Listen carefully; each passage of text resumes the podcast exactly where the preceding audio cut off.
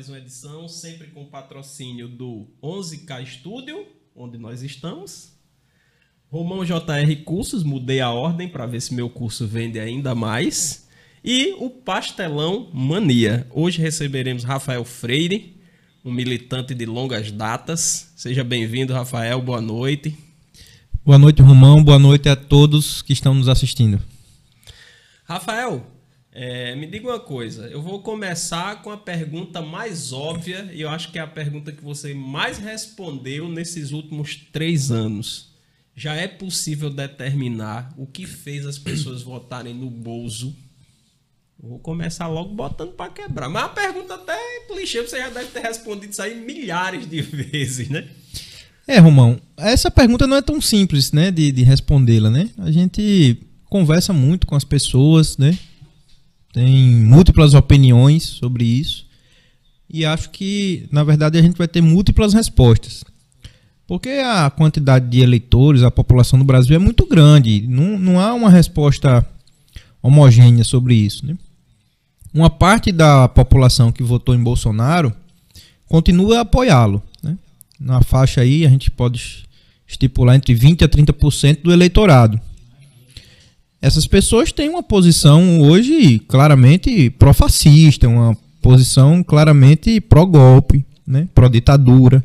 Seja a ditadura que eles almejam, seja tentar reviver, tentar se espelhar na ditadura militar. Né? Então essas pessoas certamente votaram por ideologia, por convicção ideológica.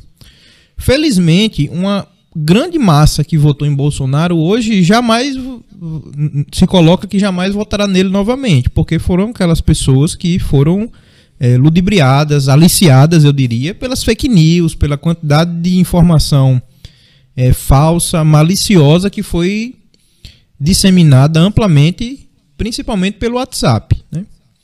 É, houve também aquele conjunto de pessoas que se sensibilizou por conta da facada, né? As situações que foram gestadas ali durante o processo eleitoral. Haja vista que ele teve um crescimento muito forte no processo eleitoral, né? Ele entrou como um azarão e ele acabou vencendo as eleições.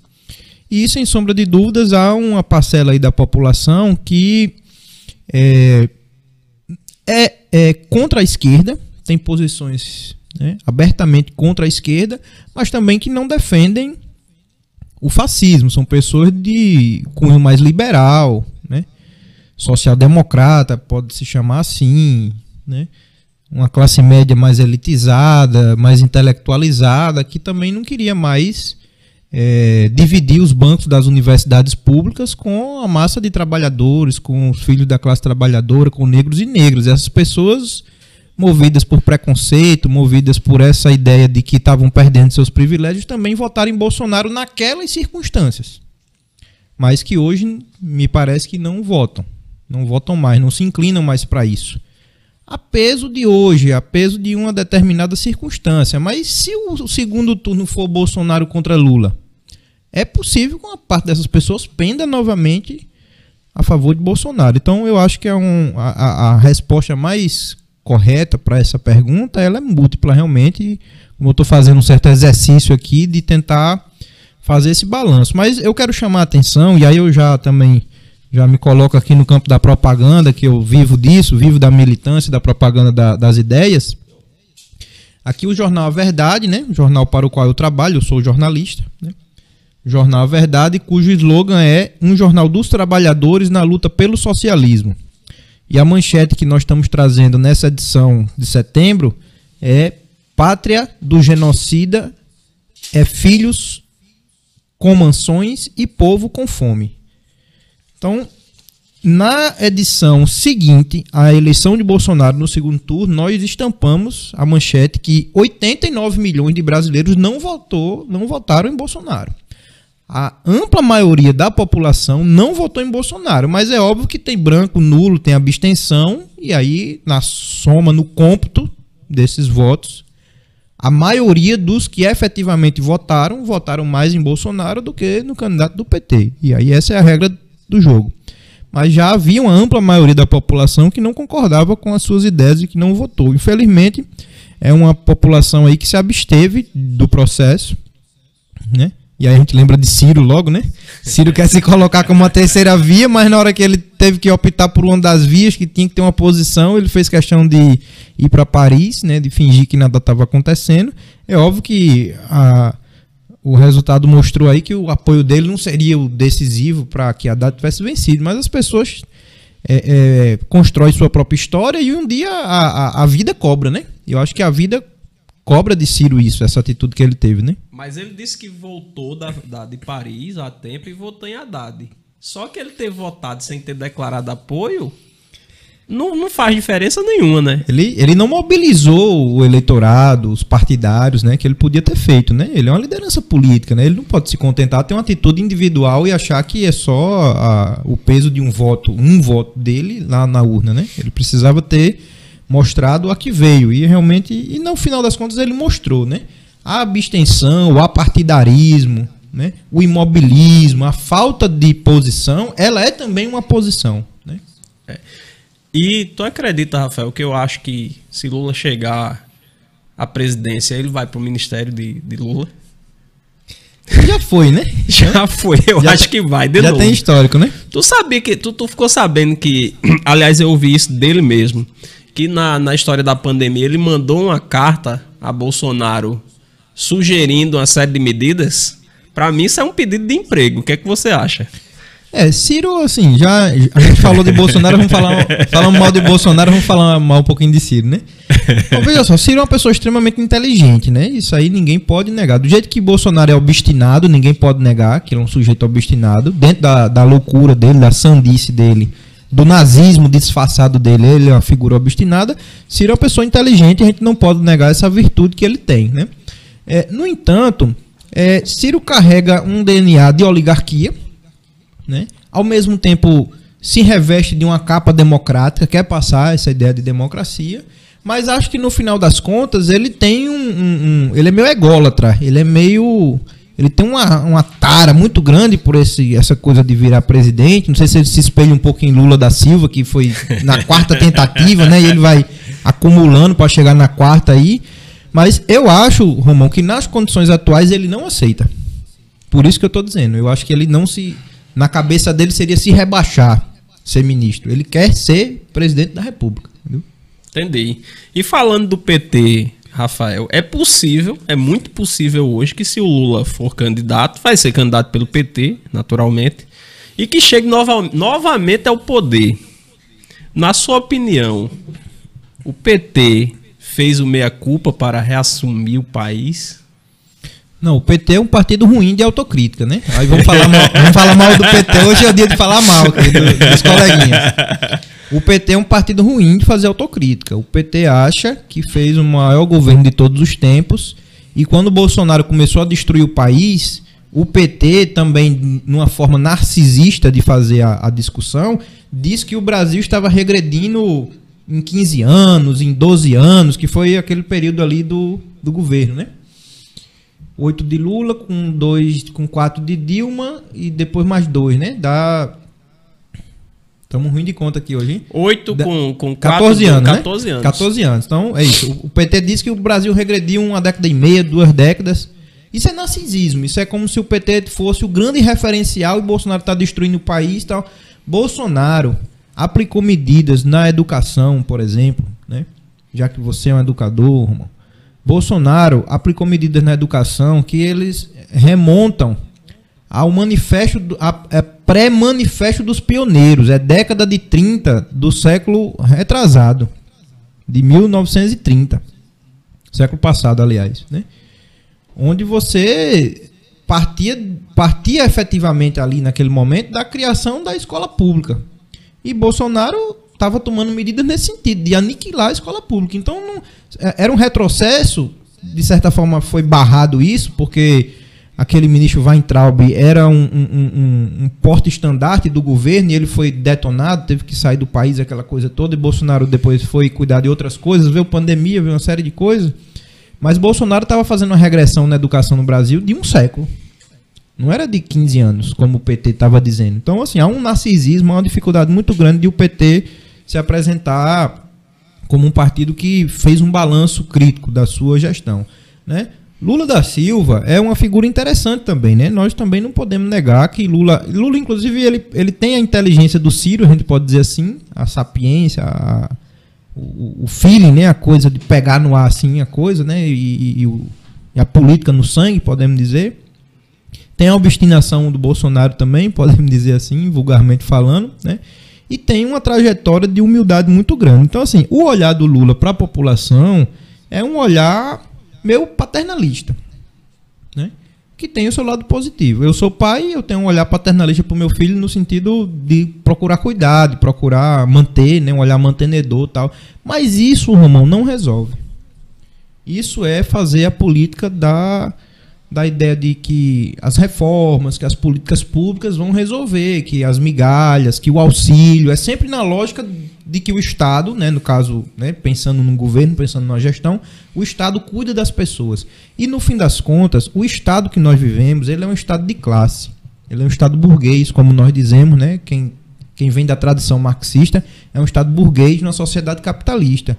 E no Estado burguês, numa sociedade capitalista, sempre os pobres serão explorados, sempre vai haver uma elite Sempre vai haver uma classe média que não sabe se é elite, não sabe se está descendo a ladeira abaixo e, e, não quer reconhecer.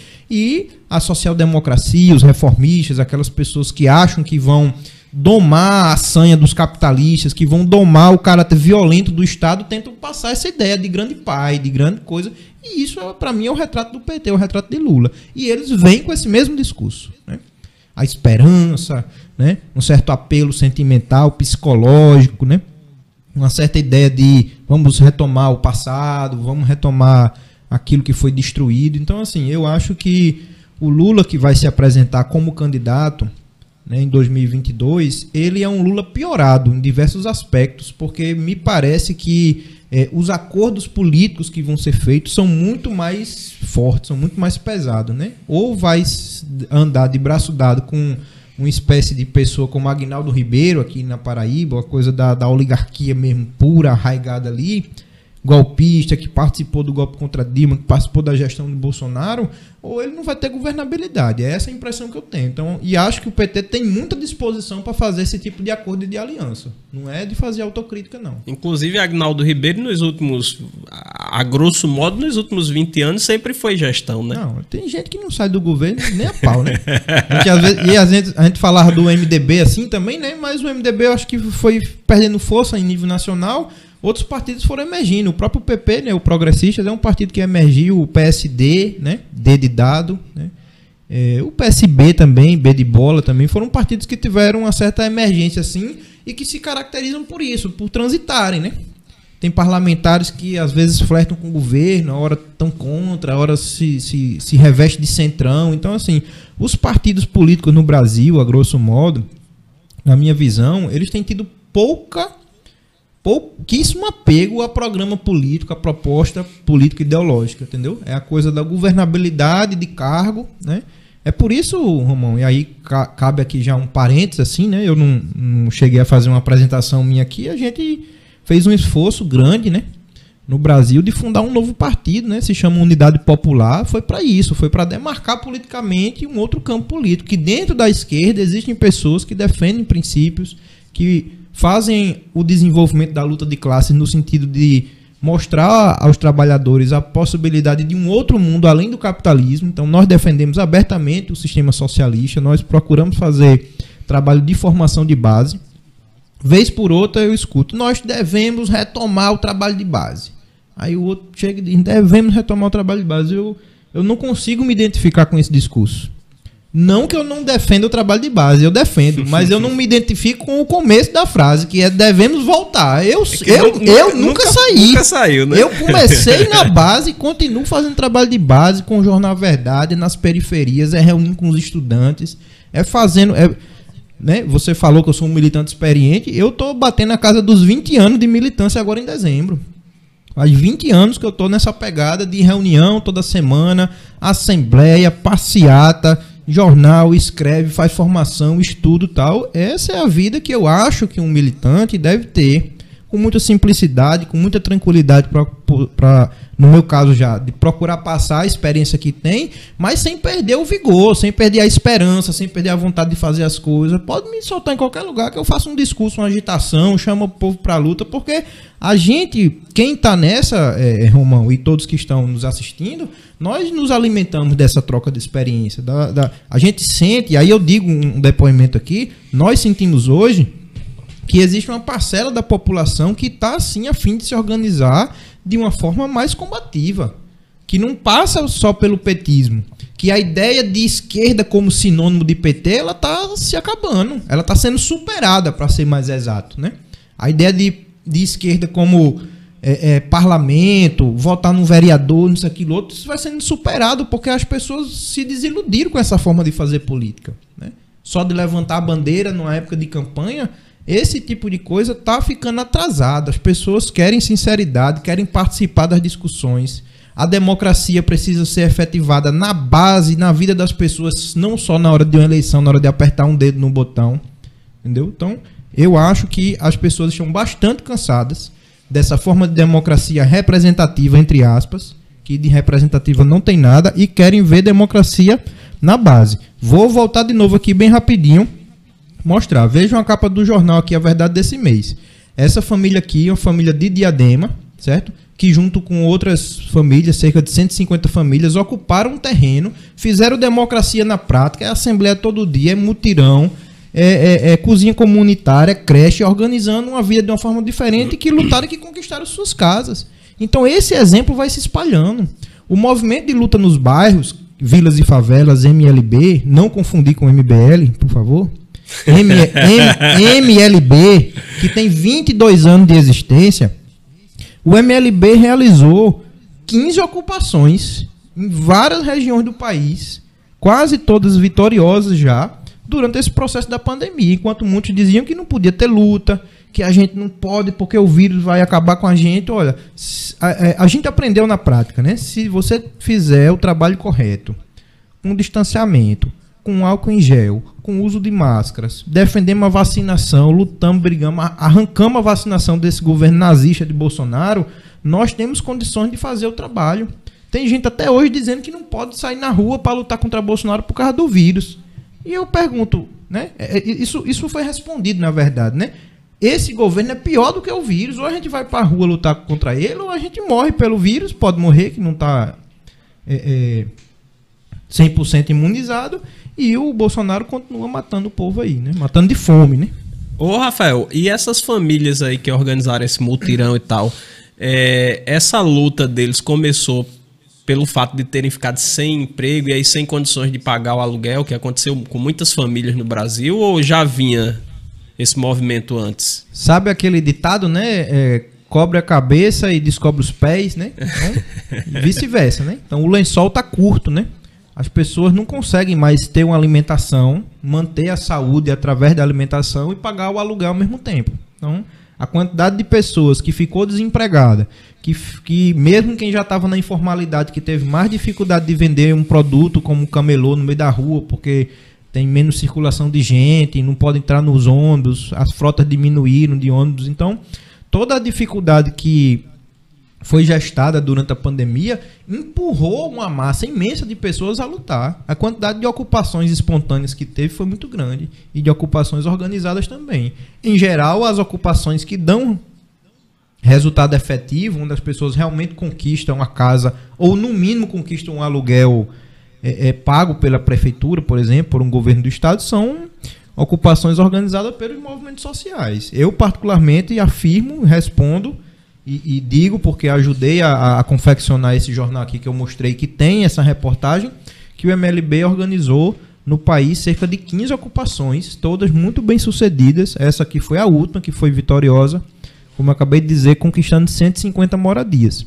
No dia 27 de, de agosto, o MLB convocou nacionalmente uma jornada contra a fome e a caristia, e pela moradia também.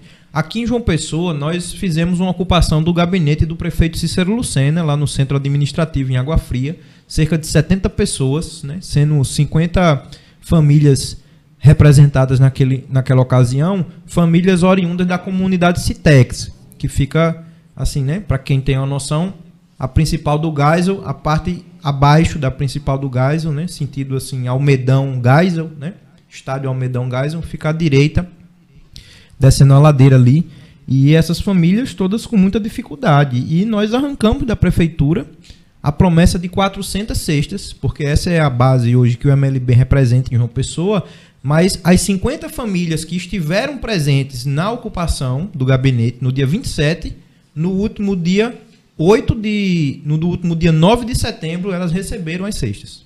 Então, a gente realmente foi, literalmente, é, arrancar da prefeitura a, a refeição do mês, a cesta básica do mês. Se aquelas pessoas não tivessem feito aquilo, não tivessem tomado aquela atitude, elas provavelmente hoje estariam nesse mesmo dilema de talvez não ter o dinheiro do aluguel, porque ia ter que pagar a feira. Ou tá comendo ovo todo dia porque não tem condição de comprar nenhum tipo de proteína, nem frango, nem peixe, nem carne, nem nada. Né? Então a luta vale a pena. Com certeza. E a fome, a fome empurra as pessoas para lutar. Nós estamos falando de fome, e isso é real, Romão. É muito real. A gente vê relatos de pessoas que trabalharam a vida toda e hoje dizendo: eu hoje só sobrevivo porque eu tenho que pedir na rua. Nem os meus vizinhos não têm mais. Até os meus vizinhos que me ajudavam não têm mais condição de me ajudar. Porque senão falta para eles também. E eu estou indo para a rua pedir dinheiro na rua. Então é muito grave a situação do povo brasileiro. Mas, como você acabou de dizer, a luta vale a pena. Sim, vale. De forma organizada, a gente conquista. Rafael, parabéns pelo Jornal A Verdade, viu? Eu conheço o Jornal A Verdade quando ele era preto e branco ainda. Né? Até a capa era preto e branco, preto e branca. E agora está com uma diagramação muito legal, muito bonita. É, Latuf ainda faz a. É Latuf, né? As charges. Latuf, ele, Latuf é um, um chargista muito importante aqui do Brasil, né? um chargista político. É, fazia até um tempo que a gente não publicava o material dele, mas na edição de agosto nós publicamos uma charge dele. Né? Essa é a edição de setembro, eu não, não posso mostrar aqui, mas é um companheiro de luta, né? E realmente a gente mudou bastante, a gente avançou, né? É, o jornal tá, tá colorido. Nós é, é, quero é, é, brevemente falar aqui também. Eu, eu como jornalista trabalho com fotografia também, uma das, das práticas dentro do jornalismo que eu, que eu exerço. E a gente criou uma equipe nacional de fotógrafos, entendeu? Esse companheiro que fez essa belíssima foto aqui da, da edição, dessa edição da capa, né? Uma família lá em São Paulo, né? A bandeirinha do Brasil ali, né? Uma moradia aí feita de, de latão, de, de, de lona, enfim. É o companheiro Jorge Ferreira, lá de São Paulo, grande companheiro, grande fotógrafo. E em todo o jornal, quase todas as fotos do jornal hoje são fotos feitas por nossa equipe. É, é, acho que é um caso raro de imprensa independente que está realmente organizado em 20 estados. O Jornal Verdade circula em 20 estados do Brasil. Tem equipe de redação, tem equipe de fotografia, tem equipe de brigadistas. Né? Eu dizia aqui antes da gente iniciar, ao nosso amigo Lincoln, que está aqui no suporte, na técnica, que o jornal está circulando hoje em 20 estados e que é, com o início da pandemia veio um isolamento muito forte e evidentemente as vendas caíram, ficou difícil até do próprio militante sair às ruas, né? E também as pessoas não estavam circulando no centro das cidades, mas depois que a coisa foi é, se normalizando, a gente foi aprendendo a conviver com essa situação no sentido de ter biossegurança. Hoje nós vendemos mais jornais do que antes da pandemia. A militância está muito aguerrida, está com muita vontade de denunciar Bolsonaro, de fazer propaganda, de mostrar realmente é, como a coisa deve ser, né? Esse mês a gente é, trouxe também uma entrevista muito bacana, né? É, o bispo Dom Vicente Ferreira, ele é bispo de Brumadinho, né? Aquela região em Minas Gerais, uma região altamente atingida é, pelos desastres não naturais, né? Pelos desastres da mineração, coisa feita quase que de forma intencional pela Vale do Rio Doce, pela antiga companhia Vale do Rio Doce. Então, uma entrevista muito bacana. E o próximo dia 19 marca o centenário de nascimento de Paulo Freire, né? O grande mestre e educador, que eu costumo carinhosamente chamar de titio, né? já, já, que somos da família Freire. Então, o Paulo Freire aí Grande Mas mestre... ele é da tua família? É, não, não, brincadeira. eu sabia que não era, eu também estava tirando onda. Grande mestre educador, e esse mês a gente fez essa reportagem, essa, esse artigo especial, Um Século de Paulo Freire, mostrando o início da sua vida, mostrando a luta que ele teve em defesa não só da alfabetização, não só no sentido de inovar né, no método de alfabetização de jovens e adultos, mas essencialmente defendendo a educação como, um, como um instrumento de libertação. Né? Paulo Freire falava, essa é a principal mensagem, na minha opinião, né? a educação como prática libertadora. Né? Que se não for dessa forma, não, não é educação de fato. Né? É. Então essa é uma mensagem muito importante para nós. E é engraçado que resolveram demonizar Paulo Freire sem nem ter lido, né? E às vezes os caras que demonizam Paulo Freire dizem, não, vamos trocar ideia sobre educação e bora e tal. Aí o cara diz, ó, isso aí, Paulo. Aí eles começam a dizer qual seria o modelo ideal deles de educação. E muita coisa do que eles dizem bate com o que Paulo Freire disse. Aí disse, não, beleza, tudo bem. Aí Paulo Freire disse, aí Paulo Freire disse. Aí no final pergunta, você leu Paulo Freire? Não, a comunista, não sei o quê. E não há indícios de. Se fosse comunista não teria problema nenhum. E não, não há, sim, indícios de que, de que era realmente comunista ou há, Rafael? Não, ele não era efetivamente um comunista, mas a, a, a base teórica é, sobre a qual ele construiu a, a, a, pedagogia do oprimido e a ideia de libertação é uma ideia tá, tá inspirada né, no, uhum. no, no, socialismo, na dialética marxista, etc. Deixa eu só contar um caos aqui, né? Eu falei já da Unidade Popular e nós lutamos muito para fazer a fundação do partido. Nós recolhemos durante o período de dois anos entre 2016, entre 2016 e 2018 nós recolhemos 1 milhão e 200 mil assinaturas para entregar ao TSE e essas assinaturas foram validadas e foi aí que o TSE deu o registro, deu não, né? Concedeu, aprovou o registro eleitoral da Unidade Popular. Numa das coletas de assinatura que a gente estava fazendo no terminal de integração aqui no Varadouro, em João Pessoa, eu abordei um grupo assim de uns 7 a 8 jovens, devia ter a faixa de 15, 16 anos e Assim que eu falei que era Unidade Popular, um partido socialista, porque a gente dizia abertamente, né? Não ficava escondendo, né? A gente precisava pegar a assinatura das pessoas. Um, um dos meninos foi logo. Isso é coisa de, de, comunista, de Paulo Freire, de não sei o que. Ele, ele foi logo me acusando disso, né? De, de Paulo Freire e de comunista. Eu fui tentar conversar com ele. E eu confesso, Romão, que eu não entendi ainda naquela época o grau de absorção que essa juventude tem, ou tinha talvez, desses conteúdos do YouTube, desses conteúdos dessas fake news, como isso era forte. Então, assim, o cara tava reproduzindo isso que você acabou dizer, né? Que nunca leu, não sabe nem o que é. Ele tava, o jovem ali de 15, 16 anos, reproduzindo como se fosse o pior do xingamento, dizendo que eu tava defendendo as ideias de Paulo Freire. e eu disse, sim. Aí, aí eu meio espantado, eu meio espantado e sem entender muito bem Sim, é, mas é Tô mesmo. É, defendendo mesmo. Não, porque é assim. E eu, eu, tentando explicar, mas ele estava tão armado, ele já estava tão convencido uhum. de que aquilo era a pior coisa do mundo. Eu disse, mas vocês estudam na escola pública? Sim, estudamos, não sei o que. Aí eu disse, olha, uma, uma, um dos pilares da escola pública, com todas as lutas que, que foram feitas, é a ideia de que a classe trabalhadora, o povo pobre, tem que ter instrução, tem que ter senso crítico, tem que saber ler, escrever, não só a, a fazer as operações ou saber codificar o texto, né? Mas ter uma interpretação, estudar a física, estudar a geografia, estudar a vida, o, o mundo, a sociedade. Não, a gente não gosta disso, não sei o que. Era um negócio tão repulsivo assim. E aí eu fiquei depois, quando eu voltei assim pro grupo que a gente tava, eu comentei, a gente ainda ficou assim meio espantado, mas depois eu comecei a ver, não exatamente falando sobre Paulo Freire, mas eu fui vendo e vivenciando outros episódios desse tipo de postura assim de não, saia daqui, eu, eu já tenho. Já sei de tudo, não sei o quê. Que aí eu cheguei à conclusão que era gente formada pela UniYouTube, né? Formado só pela Universidade do YouTube, por é. essa coisa que ali tem tudo, você pode tudo, diz tudo e, e distorce tudo também, né? Então é triste isso, mas foi assim é, que aconteceu. Aí é, você podia ter dito a ele, ó, Paulo Freire defendeu que a educação fosse uma educação crítica para que as pessoas não se tornem iguais a vocês. É, mas eram, éramos moleques assim. Eu Ainda espero... tem tempo de mudar, né?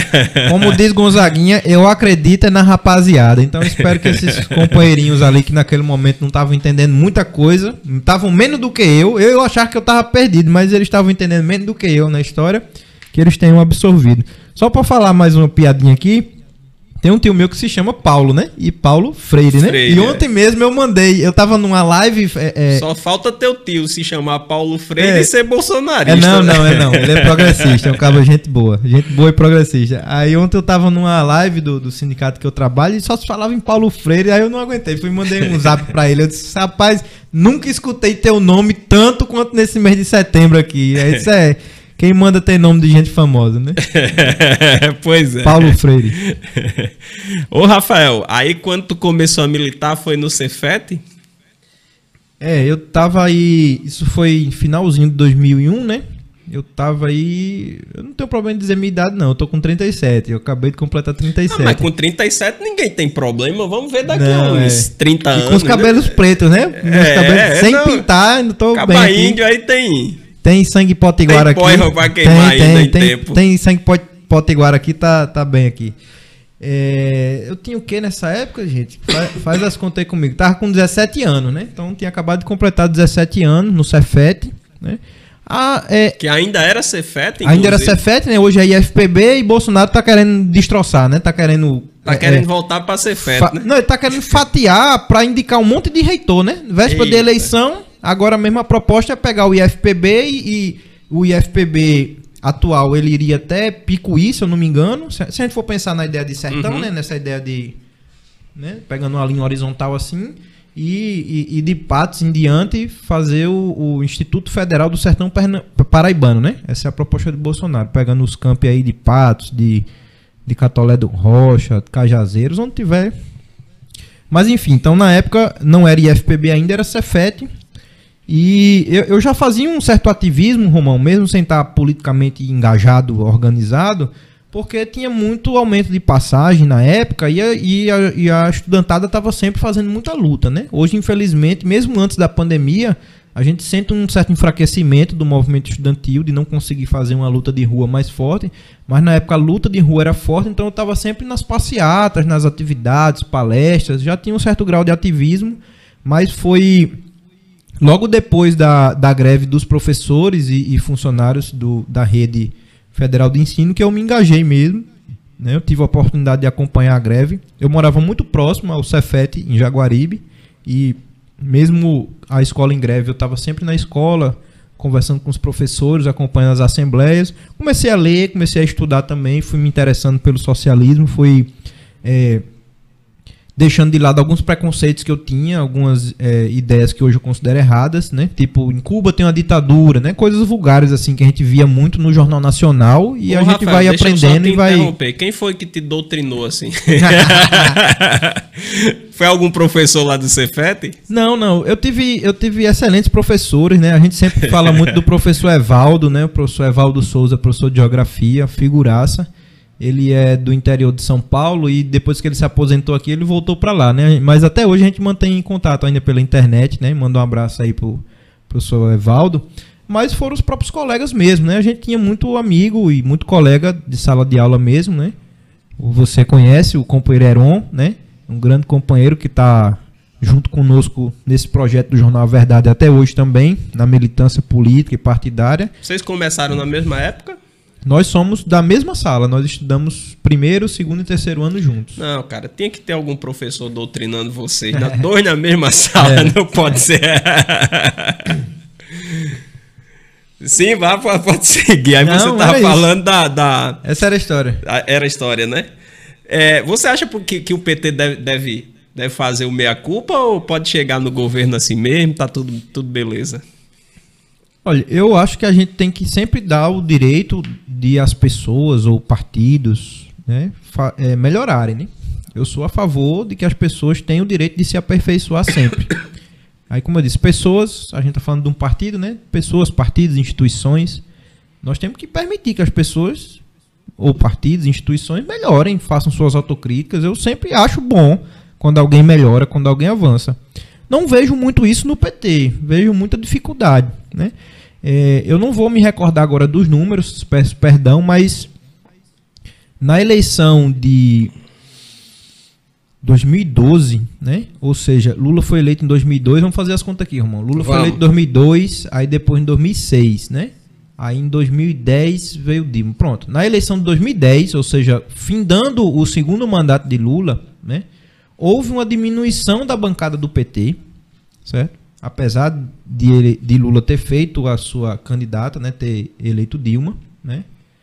Houve uma diminuição da bancada do PT, mas principalmente, ali ficou bastante evidente isso, houve uma mudança na composição da própria bancada do PT que antes de Lula e até Lula era uma bancada formada quase que meio a meio por sindicalistas e não sindicalistas, vou chamar assim. E aí, entre os não sindicalistas, companheiros do movimento feminista, companheiros que vinham de alguma forma da juventude, né? Então, tinha uma grande composição de ativistas entre os deputados federais do PT e a partir de 2010 em diante isso entra num declínio e hoje quase você não tem figuras importantes do Partido dos Trabalhadores, vinda do movimento social, vinda do movimento sindical. É um pessoal muito da burocracia, é um pessoal muito vindo da academia, né?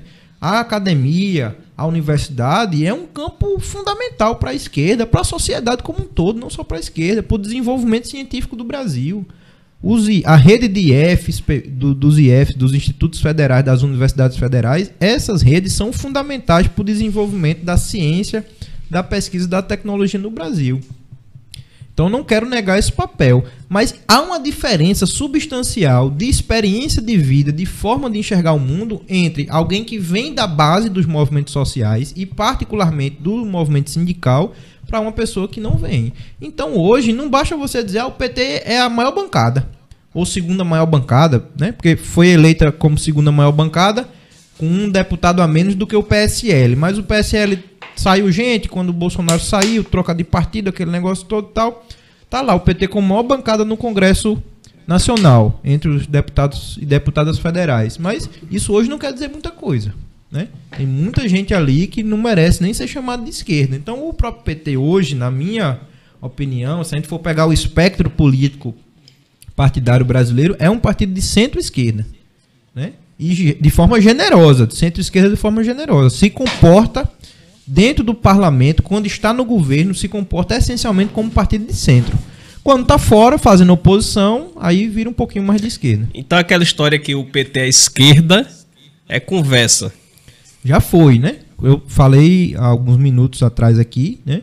Não dá mais para estabelecer, é falsa a ideia de um sinônimo de que esquerda é sinônimo de PT, que PT é sinônimo de esquerda. Há pessoas valores, muito valorosas dentro do PT, mas existe uma burocracia muito forte, né? É, Ricardo Coutinho está voltando para o PT agora, tudo indica, né? Vamos, vamos focar um pouquinho na, na, Paraíba agora, vamos fazer esse recorte, se, se você me permite. Eu ia é, perguntar sobre isso. Pronto. Ricardo Coutinho retornando para o Partido dos Trabalhadores, né?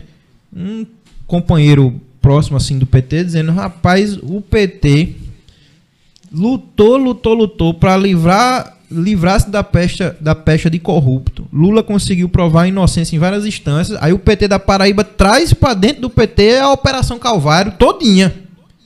Todas as pessoas envolvidas, né? Segundo o organograma que foi mostrado, no caso o chefe e as outras pessoas. Não cabe a mim aqui, eu não tenho elemento suficiente para dizer se são culpados ou não. Agora, quando o Ricardo Coutinho foi preso, quando as denúncias estouraram, a Unidade Popular, o partido do, do qual eu faço parte, nós lançamos uma nota dizendo que as denúncias eram gravíssimas e que elas eram fruto não só de um debate moral, se roubou ou não roubou, porque isso a, a, a justiça, a técnica é, é, é, é, judiciária, policial, as investigações têm condições de provar, rastrear o dinheiro, as conversas, etc., colher os depoimentos, todo mundo tem direito de defesa, etc, etc. Mas isso é fruto de uma prática em que pessoas com histórico de esquerda, do campo democrático, partidos da esquerda, se enfiam em fazer política dentro do Estado, dentro das assembleias legislativas, baseada na troca de favores com grandes empresas, baseada na ideia de uma privatização da Cagepa, que havia muito forte, baseada na ideia de organizações sociais, que é um nome muito bonito, né? Organização social, que na verdade, juridicamente, né, tecnicamente falando, são empresas né, fantasiadas de, de, de quase como uma ONG, né? Quase que dizendo, não, eu não, não tenho Se lucro. Se apresentam como ONG. Né? Quase como ONG. Não, não, o objetivo não é o lucro, não sei. Ora, milhões e milhões rolando para a administração da saúde e da educação, os dois maiores orçamentos de qualquer lugar, saúde e educação. Então, quer o filé, né? E a gente vê hoje uma posição dúbia do atual governador, que ao mesmo tempo que disse, ao mesmo tempo que ele cancelou os contratos com as OS antigas do período de Ricardo Coutinho, mas ao invés de realmente estatizar, tomar para si o processo, busca criar outras empresas dessa vez de caráter estatal, entre aspas, de caráter público, para fazer a gestão de educação, de saúde, de hospital, de tudo. Por que, que a Secretaria de Saúde não toma de vezes para si? Tem que ter um intermediário entre o governo do Estado e os hospitais e a ponta do processo. Tem que ter esse intermediário, tem que ter essa figura de uma empresa, seja ela privada ou pública, porque uma empresa pública também, ela, é evidente, tem um caráter diferente da, da empresa privada, mas é, é, é, é, estranha essa ideia de ter esse atravessador, entendeu? Então, eu acho, é, é Romão, que uma questão fundamental hoje para a gente solucionar esse tipo de coisa que vira e mexe aparece é fortalecer o serviço público a partir da figura que faz o serviço público, que é a figura do servidor público. Tem que garantir concurso. Tem que garantir que as pessoas participem de fato da gestão, que as gestões sejam democráticas. João Azevedo, voltando um pouquinho para a educação, João Azevedo faz questão de dizer e, e, e, mais ou menos repete o discurso que Ricardo Coutinho tinha, que é não vou permitir que as escolas, que a direção das escolas seja eleita pela comunidade escolar. Eu, na condição de chefe do executivo, eu é que tenho a prerrogativa de indicar os diretores das escolas. E, infelizmente, a gente sabe que isso tem um jogo político muito pesado, que toda escola tem um, uma gama de interesses ali envolvidos, né? Mexe com muita gente, é uma base estudantil que aquilo se multiplica por três ou quatro quando você vai ver que cada estudante ali tem um pai, uma mãe, uma avó, um tio, um primo, um outro irmão, tal. Então você mexe com quase todas as famílias do estado quando você mexe com a base da educação. E esses diretores e diretoras de escola poderiam muito bem ser eleitos. As escolas poderiam ter conselhos escolares de fato funcionando, com participação dos pais e, pais e mães de alunos, dos próprios alunos, do movimento estudantil, dos sindicatos, dos trabalhadores em educação, mas não, tem que vir uma coisa imposta, tem que vir uma coisa indicada pelo governador, porque isso significa influência do deputado A, da deputada B, dos vereadores, dos secretários, disso, daquilo, dos prefeitos, e infelizmente não se faz democracia dessa forma. Então a gente questiona esse tipo de modelo e chama que as pessoas realmente é, é, participem das decisões, né? Eu acho que isso é isso sim é educativo. Rafael, a passagem de ônibus, se não me falha a memória, está R$ 4,95. É isso mesmo? Acho que é 4,15, Romão. 4,15, né? Quase 5 é. reais. É. E quem combatia esse aumento das passagens era o movimento estudantil. Ele morreu? Não morreu, mas olha, o movimento estudantil é, é, secundarista em especial está passando por uma crise imensa, porque a estudantada muito nova, né, nesse período, 14, 15, 16, 17 anos, nessa fase assim do ensino médio, né, é, é totalmente alijada da convivência, né, totalmente vai completar daqui a pouco dois anos sem ir para a escola. Isso é um prejuízo muito grande. Ao passo que nós defendemos a ampla vacinação, e a culpa disso não ter se desenvolvido é sobretudo do governo Bolsonaro, da falta de gestão é, é, na crise da, da, da, pandemia, né? mas a gente sente a necessidade muito forte de, de alguma forma, fazer com que as pessoas voltem a se encontrar. E a escola, quer queira ou quer não, é um ambiente de encontro e de fazer política e de sentir essa coisa pulsar. Então, o meu sentimento hoje é de que as condições elas não estão totalmente dadas para um retorno seguro às escolas, mas a gente já sabe como fazer. O que está faltando então para efetivar essas condições? Os governos precisam desembolsar dinheiro, precisam investir, precisam garantir que os estudantes tenham no mínimo um chip, um celular, um tablet para fazer o acesso, mas dá o mínimo de condição de ter é, copo. Porque não adianta botar mais um bebedouro no corredor, porque isso hoje é, é, é anti é, é, contrário a tudo que a gente fala sobre segurança sanitária. Então, tem que ter copo, tem que ter filtro, tem que ter é, banheiros com pia, é, escolas que tenham efetivamente água e sabão para lavar as mãos. Né? Não precisa ter um, um, tubinho de álcool em, a cada 5 metros, não. Basta que as pessoas sejam realmente orientadas e ter água e sabão. Água e sabão é tão efetivo para lavar as mãos e combater a transmissão do vírus quanto o, o álcool, né? Se é por uma questão de de custo que se queira argumentar, né? Garantir aos professores a cabine que o sindicato dos professores tem reivindicado, uma cabine de proteção de acrílico, de alguma coisa, né? Vai ter que ter algumas mudanças, algumas adaptações na escola, mas é possível fazer, não está distante, não é algo extraordinário, dá para fazer. O que não dá mais, Romão, na minha opinião, é manter esse monte de estudante nessa fase tão importante da vida trancado dentro de casa, muita gente sofrendo de transtornos psicológicos. A pandemia afetou muito, né, o convívio das pessoas, a noção de mundo das pessoas. Então a gente precisa libertar essa juventude de dentro de suas casas, dentro dessas prisões, né? Acaba depois algum um outro jovem fazendo bobagem porque acaba indo para a rua de qualquer forma, né? Se confraternizando sem máscara de qualquer tipo de, de sem qualquer tipo de, de preocupação. Então, eu acho que a escola ajuda, ela não vai, ela não vai atrapalhar nesse sentido. Acho que ela vai ajudar a conscientizar essa juventude, a educá-la do ponto de vista da formação científica, dos conteúdos, mas também desse conteúdo da vivência. E aí, quem sabe, esse movimento estudantil possa se rearticular, né? Isso no movimento secundarista. No movimento universitário, como as pessoas estão um pouco mais maduras e, e quer queira ou quer não, é, as universidades têm mais know-how, têm mais infraestrutura, inclusive, para fazer funcionar esse processo de aula remota, as pessoas se encontraram. Né? Há até, eu achei muito interessante isso, passagem em sala de aula. Né? Antes a gente ia de porta em porta, batia, tá, tá, tá, professor, posso dar uma palavrinha aí pra turma, posso dar um recado, o professor ia lá e deixava a gente entrar na sala e fazia discurso. Agora é assim, você conversa antes, professor, olha, eu tô sabendo que você vai ter uma aula no, no Google Meet, hora tal, com 30 alunos, eu, você pode me liberar o acesso, você pode me passar o link, a professora, não, tá bom, eu passo o link. Aí o cara do movimento estudantil vai lá, acessa e fala com a turma durante cinco minutos tá ali e tal, e faz a passagem em sala de aula. Pra tudo tem um Virtual, jeito. tem um jeito. Pra tudo tem, tem um jeito. jeito.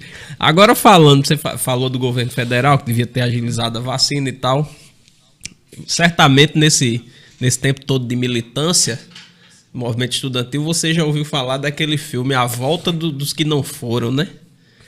E a gente pensou que era, uma, era só uma brincadeira, né? Não sei se você sabe de que eu estou falando. E essa história de esse, esse reaparecimento de Michel Temer, hein? É o vampirão, né? O bicho nunca morre. O bicho é, o bicho é tinhoso de morrer. É a volta dos, dos que não foram, né? O bicho é difícil de morrer, né? Rapaz, eu, eu confesso que nesse dia que, que o vampirão apareceu de novo, eu não tava muito ligado, não. Eu tava ocupado com alguma coisa e tal. Aí, como sempre, eu dou aquela olhada. Mas foi uma coisa extraordinária mesmo. Foi. Pegou todo mundo de surpresa. Assim. Foi, mandou o avião presidencial pegar o bicho, voltou. E, e, aí eu tava meio desligado assim desse episódio, aí eu passando em algum momento e eu vendo não sei o que é de Temer. Aí você vai no Instagram e começa a ver uma chargezinha de Temer, não sei o que, e sem entender muito o que, é que tava acontecendo. Horas depois de que tinha muita gente já falando, foi que eu vim ver o que, é que tinha acontecido, né? É realmente uma coisa assim a ser pesquisada. A ciência, a psicologia e a, e a política vão ter um trabalho para explicar isso, porque Bolsonaro, em franca queda de popularidade, de tudo, foi buscar apoio do cabo que foi o presidente mais rejeitado da história do Brasil. Terminou o mandato com 3% de apoio. Grande constitucionalista, Michel Temer. Até um ou foi duas noites e o bicho passou na prisão já depois. Porque a grande mídia esconde, né? Uhum. Porque isso é um negócio muito forte, né? Eu quero saber onde é que estão esses processos de acusatórios contra eu Temer. Eu jurava que ele ia sair da presença direto pra cadeia. Pois é, em que pé tá isso? Entendeu? Tá faltando o quê pra tramitar? Ninguém fala disso. Eu confesso que até eu mesmo faço uma autocrítica aqui, enquanto militante da esquerda, não tô sabendo. Mas que você não tem acesso mesmo à informação. Não, não mas a gente, não. A mas informação... a gente tem que cobrar. Mas a gente não tá sabendo, então vamos cobrar. A partir de hoje eu tô cobrando aqui publicamente. Cadê o processo contra Temer? Quais são as acusações que pesam, né? Tinha Porto de Santos no meio, tinha Maracutaia com a filha, não sei o que tal. Ninguém fala sobre isso. Então vamos começar a cobrar de novo, já que ele botou a cara no sol, o vampirão, saiu da, da catacumba dele e botou a cara no sol. vamos começar a cobrar de novo. Cadê o processo do Temer? Entendeu? Mas realmente a ciência política um dia espero que explique E ele- e ele que quis- manobra foi essa que Bolsonaro foi buscar esse cabo pra salvar a pele dele. né? Como o Bolsonaro chegou nele, né? Como chegou? E, e ele que escreveu a carta, né? É. Disse que foi ele que ditou, né? Não sei se foi. bo- Não, Não. ele, ele escreveu, porque Ele se ele escreveu- ditasse, É, não, tem saía. não, não, né? saía bem não tem condições não. dele ditar e Bolsonaro escrever, não, né? Não tem condições intelectuais de escrever, não. O, o homem da mesóclise ditando uma carta pra Bolsonaro e sair certo, não tem condições. né? Ele mesmo escreveu e no final ele disse assim: Assina aí, Danão. Não. Bota, Melo bota dedo. tua digital aí. né? Bota tua digital aqui, o reconhecimento biométrico. Rapaz, é um cara. Agora, Rafael, é possível, é, é, é possível ter uma ideia do que vai acontecer com o nosso país se um partido de direita ou de extrema direita chegar ao poder novamente, mais quatro anos de direita ou extrema direita. Claro que a gente tá no campo da É, da suposição, né? suposição, sim, claro. É, eu, tenho, eu tenho dito muito assim, olha, se nada de muito extraordinário acontecer, porque coisas extraordinárias no Brasil já não são nem tão extraordinárias assim. Esse episódio que a gente acabou de falar é algo extraordinário, mas que já se banalizou, né? Aquela brincadeira de internet, o roteirista do Brasil hoje acordou inspirado, né? O cara escreveu um negócio que não tem como a gente nem acreditar. Ele acordou inspirado e eu acho que é o mesmo de Lost, viu? É, Vai chegar uma hora que não tem como mais ter fim, não. É, não tem fim, não. Então, assim, é, eu tenho dito o seguinte: se nada de muito extraordinário acontecer, Lula vence as eleições, né? Talvez até no primeiro turno. Eu vejo hoje quase como impossível uma vitória eleitoral de Bolsonaro, né? Mesmo que tiver uma coisa muito absurda e tal, acho que não seria ele a figura política a capitalizar. Qualquer coisa que venha acontecer contra Lula, por exemplo, hoje, não acho que é o Bolsonaro que consegue capitalizar. Pode até vir um Dória da vida, ou outro candidato do PSDB, ou um, um, um, da, um da Atena, né, que falam que pode ser candidato, ou de repente alguém reavivar de novo a ideia de, de Luciano Huck, ou, ou- ou do próprio Ciro. Então pode ser que alguém desse campo aí possa se mover e ser beneficiário. Mas acho muito difícil, Romão. Acho que a, a- o massacre que o povo está vivendo é muito pesado. Esses dias eu conversava com um companheiro de se alguém acha que eu ou, ou se eu mesmo acho que eu tenho muita história, porque 20 anos de militância, tava conversando com um companheiro esses dias no alto dos seus 75 anos, com 60 anos de militância, e ele a gente conversando assim, como que a gente banalizou essa questão da morte? Nós estamos praticamente na casa dos 600 mil em números oficiais, porque teve muita gente que morreu no começo que foi colocado lá o laudo, é, é, não sei o que, agudo, respiratório, não sei o que, e que não estava escrito assim, Covid, porque não fez o teste. Mas todos os sintomas levavam a que era Covid. Mas como não fez o teste comprobatório, enterraram sem, sem entrar nessa conta. Então é o oposto do que o povo diz, né? O povo diz aí, o povo da extrema direita, que é, tudo é Covid agora. Não sei se você já ouviu essa história. Já, ah, já. o cara morreu de trânsito, acidente de trânsito, botaram lá que era Covid. É o contrário. É o então. contrário. No começo, eu tenho certeza, como teve muita subnotificação. Então, certamente nós passamos já dos 600 mil. Quando que nas nossas vidas, e eu conversando com ele, veja, um, um companheiro com 75 anos, quando o companheiro que na sua vida você ouviu falar em 600 mil mortes, assim, e, e- e isso entrou no, no ouvido, assim, a gente nunca tinha visto isso. Mas isso se banalizou, né? Então isso assim é, é extremamente prejudicial para o desenvolvimento nosso enquanto sociedade, da humanidade. Mas só retomando o raciocínio, eu acho que o massacre foi tão grande, as pessoas estão tão é, é, é, ainda, ainda não é indignação, mas assim, estão com um negócio dentro, assim, aquela raiva presa, aquela coisa assim que ainda não, não botou para fora, que eu acho que o Bolsonaro não tem como reverter. Não, vejo como, do ponto de vista da propaganda, do ponto de vista de liberar dinheiro para um novo Bolsa Família, qualquer coisa assim que ele venha fazer, eu acho que ele não consegue reverter eleitoralmente essa coisa. É por isso, né? Isso só é, é, é, partindo desse princípio, só me leva a crer que todas as tentativas que ele tem feito e que ele fará daqui para frente é no sentido de construir um golpe. Porque eleitoralmente, democraticamente, ele não tem mais chance. Mas ele quer continuar no poder. Então qual é a única forma? Dar um golpe. É de alguma forma manter as instituições reféns, como se as instituições, como se fala, manter o povo refém, man, é, é, propagar um medo para manter uma parcela da sociedade num estado de paralisia, Porque, olha, Romão, a quantidade de mensagens que chegou de norte a sul do país, dizendo que as manifestações do 7 de setembro iam ter confusão, ia ter gente armada, ia gente morrer com bala, não sei o que, não foi brincadeira. Especialmente em Brasília e em São Paulo. Foi muita contra-propaganda. E mesmo assim, o ato da esquerda em Brasília ainda deu 50 mil pessoas. E o ato dos fascistas, dos bolsonaristas, com todo apoio, com dinheiro, com patrocínio de agronegócio, de tudo, deu 125 mil. Para mim foi extraordinária essa, essa comparação aí. E se a gente for ver cumulativamente, o movimento social, os partidos de esquerda estão nas ruas desde o final de maio. Já foram aí, na minha conta assim, superficial, acho que seis ou sete grandes manifestações. Não cumulativamente, nesses últimos meses, o campo contra Bolsonaro está muito mais forte do que esse campo pró-Bolsonaro e pró-golpe, que agora, agora foi que eles conseguiram de alguma forma ir para a rua, mas tinha toda uma simbologia do 7 de setembro. Eu não vejo muita condição deles continuarem numa marcha ascendente de daqui a duas semanas ou daqui a um mês puxar um novo ato que seja maior do que o do 7 de setembro. Eu acho que eles vão voltar agora para o cantinho deles. Bolsonaro fez muita besteira, fez um, um, um, o, dito, o dito recuo, né? Essa história da carta que a gente tava falando aqui. É causou um racha dentro da base dele também. Muita gente indignada, entendeu? É o recuo estratégico, né? Que ele, ele tá se chamando de recuo. Ele não, ele tá calado, né?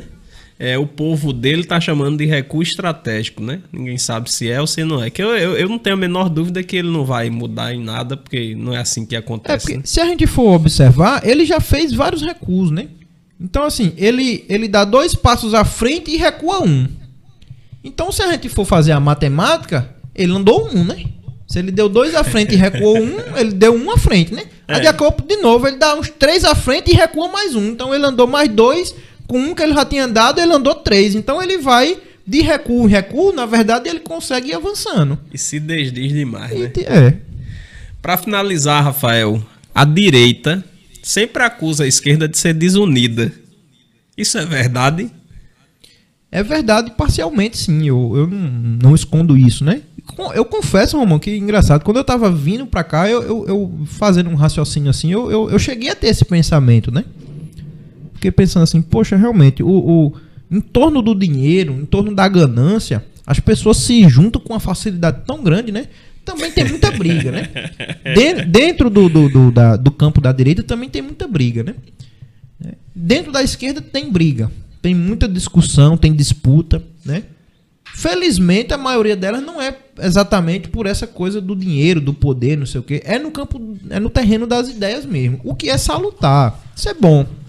Isso não é ruim, né? O problema é que quando a luta de classes vai avançando, quando as contradições vão avançando, alguém precisa tomar a frente. Precisa ter um partido que se mostre mais capaz do que os outros. O partido que se mostrou mais capaz do que os demais no campo da esquerda nos últimos anos foi o PT. Não estou dizendo que é o melhor, vejam bem. Eu disse que ele é foi o mais capaz. Em que sentido? Conseguiu se apresentar como alternativa.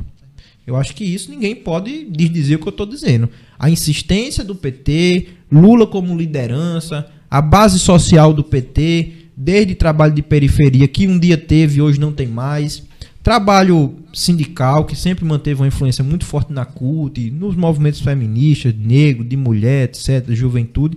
Então, PT conseguiu, durante esse período, se apresentar como uma alternativa. Hoje, ele pode ainda ser considerado uma alternativa do ponto de vista da gestão, do ponto de vista governamental, mas para muita gente ele não é mais considerado alternativa do ponto de vista de uma organização política coerente e capaz de fazer uma transformação profunda. Tipo assim, é Lula que nós temos hoje, é com Lula que nós vamos, mas não é o ideal. Então tem muita gente hoje descontente com a política que o PT faz. Então, estou usando o PT como exemplo, mas dentro do campo da esquerda existem muitas opções, né? Eu faço propaganda da minha opção, da opção que eu tomei, da opção que eu procuro construir que é a Unidade Popular, um partido novo, o partido mais jovem do Brasil, em termos de ter conquistado o registro eleitoral. Foi no dia 10 de dezembro de 2019. Nós participamos pela primeira vez das eleições, nas eleições de 2020, com muita humildade, com muito pé no chão, fizemos muita propaganda, crescemos, quero dizer aqui com muita tranquilidade, crescemos e crescemos com qualidade. Vamos nos apresentar também nas eleições de 2022, mas esse não é o nosso foco. Todas as pessoas que perguntam sobre candidatura, sobre aliança, dizem, gente, nós estamos preocupados em derrotar Bolsonaro. E nós não vamos derrotar Bolsonaro pensando em eleição. A gente tem que derrotar Bolsonaro pensando em mobilizar o povo. Qual é o desafio hoje, Romão? Levar mais gente para as passeatas. Qual é o principal público-alvo que está faltando nas passeatas? A classe trabalhadora. Os sindicatos estão enfraquecidos, não conseguiram mobilizar mesmo a massa trabalhadora, apesar de que a maioria dos atos está sendo no sábado. Então, no sábado já tem menos gente trabalhando do que no dia de semana, é óbvio. Né? Então, acho que tem muita condição da gente fazer mobilização. Acho que a esquerda tem condição de se unificar em torno dessa pauta, está fazendo um esforço. Eu acho que é bom registrar isso também diante de tanta dificuldade que há dentro do campo da esquerda, está havendo um esforço real para tentar unificar os atos, para construir as coisas. Sempre tem uma organização ou outra que puxa a coisa meio para trás, na defensiva. Nós da Unidade Popular procuramos sempre defender a necessidade de mais ato, de mais luta. Né? O próximo grande ato nacional será no dia 2 de outubro, então aproveito já para deixar esse recado para todo mundo. Né? Fizemos o ato do Grito dos Excluídos no dia 7 de setembro. O próximo grande ato nacional unificado será dia 2 de outubro, novamente um sábado, procurando mobilizar o máximo de pessoas possíveis. Não há detalhes sobre os atos aqui na Paraíba ainda, em João Pessoa, mas certamente nas próximas semanas vamos divulgar. E fora Bolsonaro, né, fora fascistas, pela vida, pela democracia, né, pelo futuro nosso, dos nossos filhos, né, da, da possibilidade da gente reerguer esse país que está com a sua economia destruída, com as pessoas passando fome, sem habitação, desempregadas, né? em defesa de, de uma ampla política de saúde. Como a gente viu, foi fundamental o SUS, mas o SUS ele está hoje é, é, em frangalhos, né? essa que é a verdade. A gente não quer manter o SUS como ele está, a gente quer um SUS melhor, a gente quer mais investimento, a gente quer acabar com a ideia de que saúde é sinônimo de de plano de saúde, o, o, o, sistema público ele pode ser eficaz, pode ser eficiente e provou que salva vidas. Então, essas são algumas, muito brevemente, assim, das principais pautas né, que a gente tem levantado. E é isso que importa hoje agora, fazer essa unidade do povo brasileiro, do povo pobre, em torno dessas pautas. Rafael, muitíssimo obrigado. Parabéns pelo Jornal A Verdade, parabéns pela militância. É sempre muito aguerrida, eu conheço. E me chamou a atenção do jornal A Verdade, vem me chamando a atenção nos últimos, nos últimos 10 anos, que as manchetes estão. É, os títulos né, da, das, das reportagens, das matérias, estão muito voltadas assim para o trabalhador, né, para todo mundo, para a população no geral. A gente olha e, e entende de caso. Eu, eu, eu confesso depois você vai reclamar comigo, mas eu sou de um tempo que a verdade era FMI, não sei o que lá. Eu, bom, o trabalhador não sabe nem o que é FMI, cara. Mas agora não, agora tá bem acessível pro trabalhador, pra população no geral. E eu sei que isso tem um dedo seu também aí, viu? Então, parabéns pelo Jornal Verdade, parabéns pela militância e muitíssimo obrigado pelo papo aqui, que foi muito instrutivo, viu? Valeu, companheiro. Agradeço demais, Romão, pelo convite. Agradeço a audiência, todos e todas que estão nos assistindo. Quem quiser conhecer mais do Jornal A Verdade, www.averdade.org.br e nas redes sociais todas, Instagram, Facebook, YouTube, a gente tem aí o nosso material e muita força aqui para o canal. Parabéns pelo trabalho que você está construindo também. Grande abraço. Valeu, Rafael. Obrigado. Até as próximas, né? Tamo aí, sempre.